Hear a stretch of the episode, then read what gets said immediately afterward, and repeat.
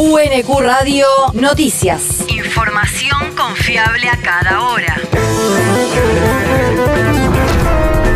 El clima. El Servicio Meteorológico Nacional indica que hoy se espera una máxima de 25 grados con cielo nublado. El viento rotará del sudoeste al norte hacia la noche. El país. El 28 de abril no habrá bancos. La Asociación Bancaria convocó ayer a un paro nacional de actividades para el jueves de la semana que viene, frente a lo que desde el gremio calificaron como un nuevo fracaso de la negociación paritaria con las cámaras empresarias. En un comunicado, el sindicato denunció que las patronales mantienen su postura con una propuesta de incremento salarial totalmente insuficiente, teniendo en cuenta que las mismas entidades son las que sostienen para el año un pronóstico inflacionario que no se condice con su ofrecimiento. Nosotros venimos con Claudio Nazario, delegado de la Asociación Bancaria. paritarias, digamos, todavía no podemos llegar a un acuerdo.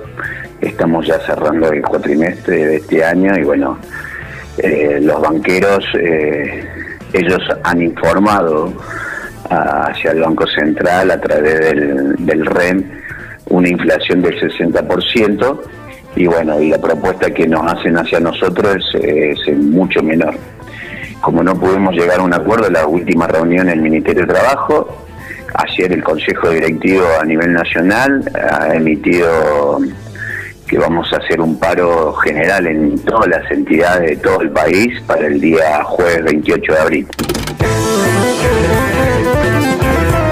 Desde la conducción del gremio liderado por Sergio Palazzo, también cuestionaron la falta de respuesta a otras demandas ya planteadas, como la regulación de la ley de teletrabajo, la guardería universal, las tercerizaciones, el cierre de sucursales y la derogación de las circulares del Banco Central que permiten servicios financieros por fuera del sistema bancario. La región. Presentaron un organismo que garantizará los beneficios de los veteranos de Malvinas. La presidenta del Instituto de Previsión Social de la provincia de Buenos Aires, Marina Moretti, presentó la Coordinación de Veteranos de Guerra de Malvinas, un equipo de trabajo que buscará garantizar los beneficios que reciben por parte del Estado los excombatientes del conflicto bélico de 1982. Según informaron desde el IPS, el nuevo organismo estará abocado a garantizar el otorgamiento en tiempo y forma de las prestaciones de carácter contributivo y no contributivo en favor de los veteranos de guerra. El territorio. Edesur envió facturas sin montos a pagar. Vecinos de Quilmes que realizaron reclamos desde el área de defensa de usuarios, consumidores y lealtad comercial de la municipalidad por los reiterados cortes y problemas en el suministro eléctrico, recibieron sus facturas con monto cero debido a la respuesta afirmativa.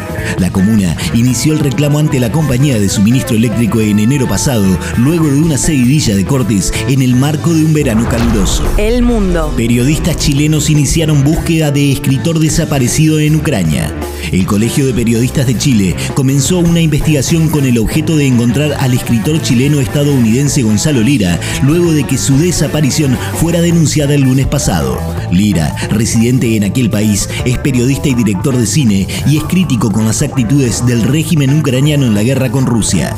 Había adelantado que si algo le pasaba, sería culpa del gobierno de Kiev. El pasado 17 de abril, Lira tenía agendada una entrevista en el programa Modes TV de George Galloway, ex miembro del Parlamento del Reino Unido, quien informó que no pudieron comunicarse con él. La universidad. Convocatoria para publicar artículos en el noveno número de la revista digital Sociales y Virtuales. La publicación, editada por las licenciaturas en Educación, Ciencias Sociales y Humanidades y Geografía de la modalidad virtual de la UNQ, lanza la convocatoria a estudiantes de las carreras de grado del Departamento de Ciencias Sociales de la Universidad Nacional de Quilmes para que presenten artículos antes del 2 de mayo. Las colaboraciones deben ser inéditas y estar adecuadas a las normas de formato y estilo especificadas por la revista. Se recibirán exclusivamente por correo electrónico en sociales y virtuales unq.edu.ar. Para más información y para acceder a los números anteriores, ingresar en sociales y virtuales.web.unq.edu.ar. El deporte. Torneo Conde de Godó. Federico Del Bonis se despidió en la segunda ronda del ATP 500 de Barcelona tras caer frente al húngaro Marton Fuxovic, quien lo venció por 6-2 y 6-1. Federico Coria jugó ante el búlgaro Grigor Dimitrov, ganó el primer set por 6-4 y cayó en el segundo por 3-6, pero el partido se suspendió por lluvia y continuará hoy. Mañana, Diego Schwartzman se enfrentará con el italiano Lorenzo Musetti por octavos de final. UNQ Radio te mantiene informado. Información confiable a cada hora. UNQ Radio, la radio pública.